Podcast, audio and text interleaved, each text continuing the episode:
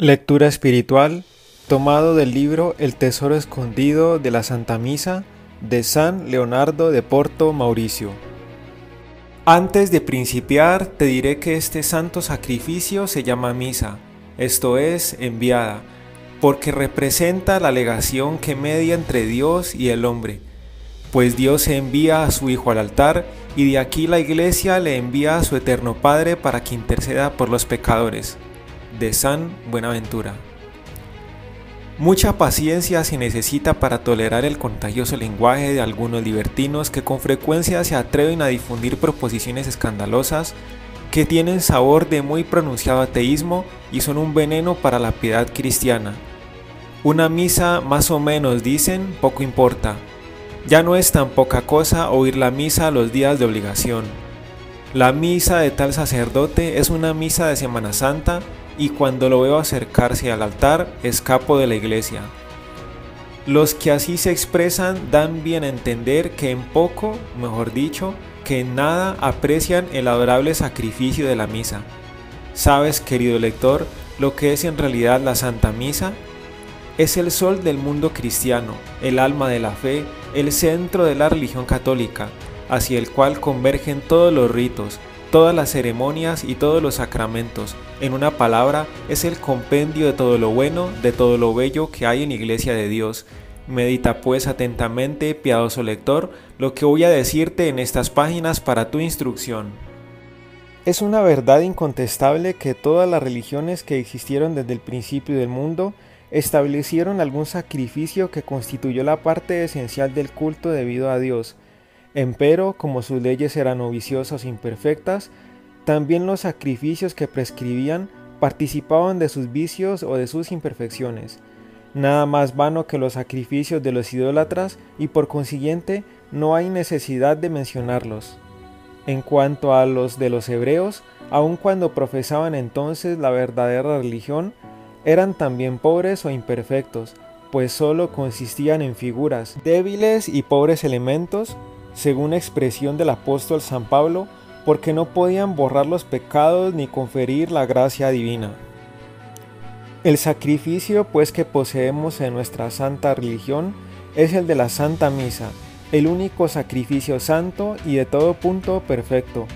Por medio de él, todos los fieles pueden honrar dignamente a Dios, reconociendo su dominio soberano sobre nosotros y protestando al mismo tiempo su propia nada por esta razón, el santo rey David le llama sacrificio de justicia, no solo porque contiene al justo por excelencia y al santo de los santos, o mejor dicho, a la justicia y santidad por esencia, sino porque santifica las almas por la infusión de la gracia y por la abundancia de dones celestiales que les comunica, siendo pues este augusto sacrificio el más venerable y excelente de todos, y a fin de que te formes la sublime idea que debes tener de un tesoro tan precioso, vamos a explicar sucintamente algunas de sus divinas excelencias porque para explicarlas todas se necesitaba otra inteligencia superior a la nuestra.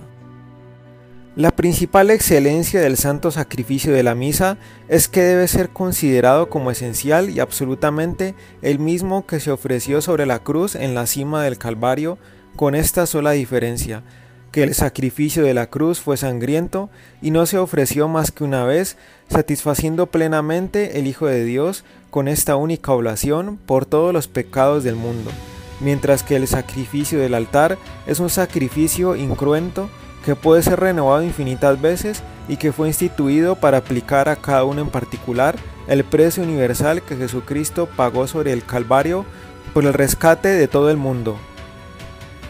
De esta manera, el sacrificio sangriento fue el medio de nuestra redención y el sacrificio incruento nos da su posesión. El primero nos franquea el inagotable tesoro de los méritos infinitos de nuestro divino Salvador, el segundo nos facilita el uso de ellos poniéndolos en nuestras manos. La misa pues no es una simple representación o la memoria únicamente de la pasión y muerte del Redentor, sino la reproducción real y verdadera del sacrificio que se hizo en el Calvario y así con toda verdad puede decirse que nuestro divino Salvador en cada misa que se celebra renueva místicamente su muerte sin morir en realidad, pues está en ella vivo y al mismo tiempo sacrificado e inmolado. Vi un cordero de pie como degollado. En el día de Navidad la iglesia nos representa el nacimiento del Salvador, sin embargo no es cierto que nazca en este día cada año.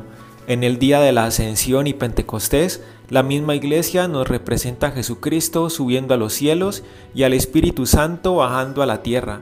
Sin embargo, no es verdad que en todos los años y en igual día se renueve la ascensión de Jesucristo al cielo ni la venida visible del Espíritu Santo sobre la tierra.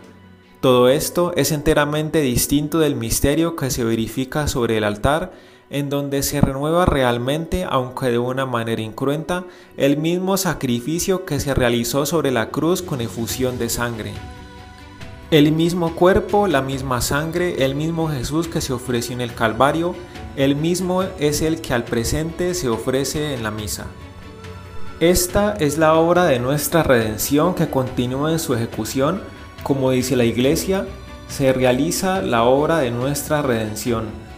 Sí, se ofrece hoy sobre los altares el mismo sacrificio que se consumó sobre la cruz.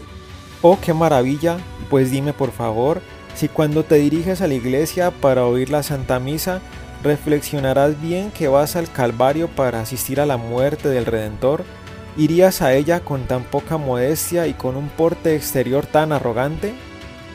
Si la Magdalena al dirigir sus pasos al Calvario se hubiese prosternado al pie de la cruz, estando engalanada y llena de perfumes como cuando deseaba brillar a los ojos de sus amantes, ¿qué se hubiera pensado de ella? Pues bien, ¿Qué se dirá de ti que vas a la Santa Misa adornado como para un baile?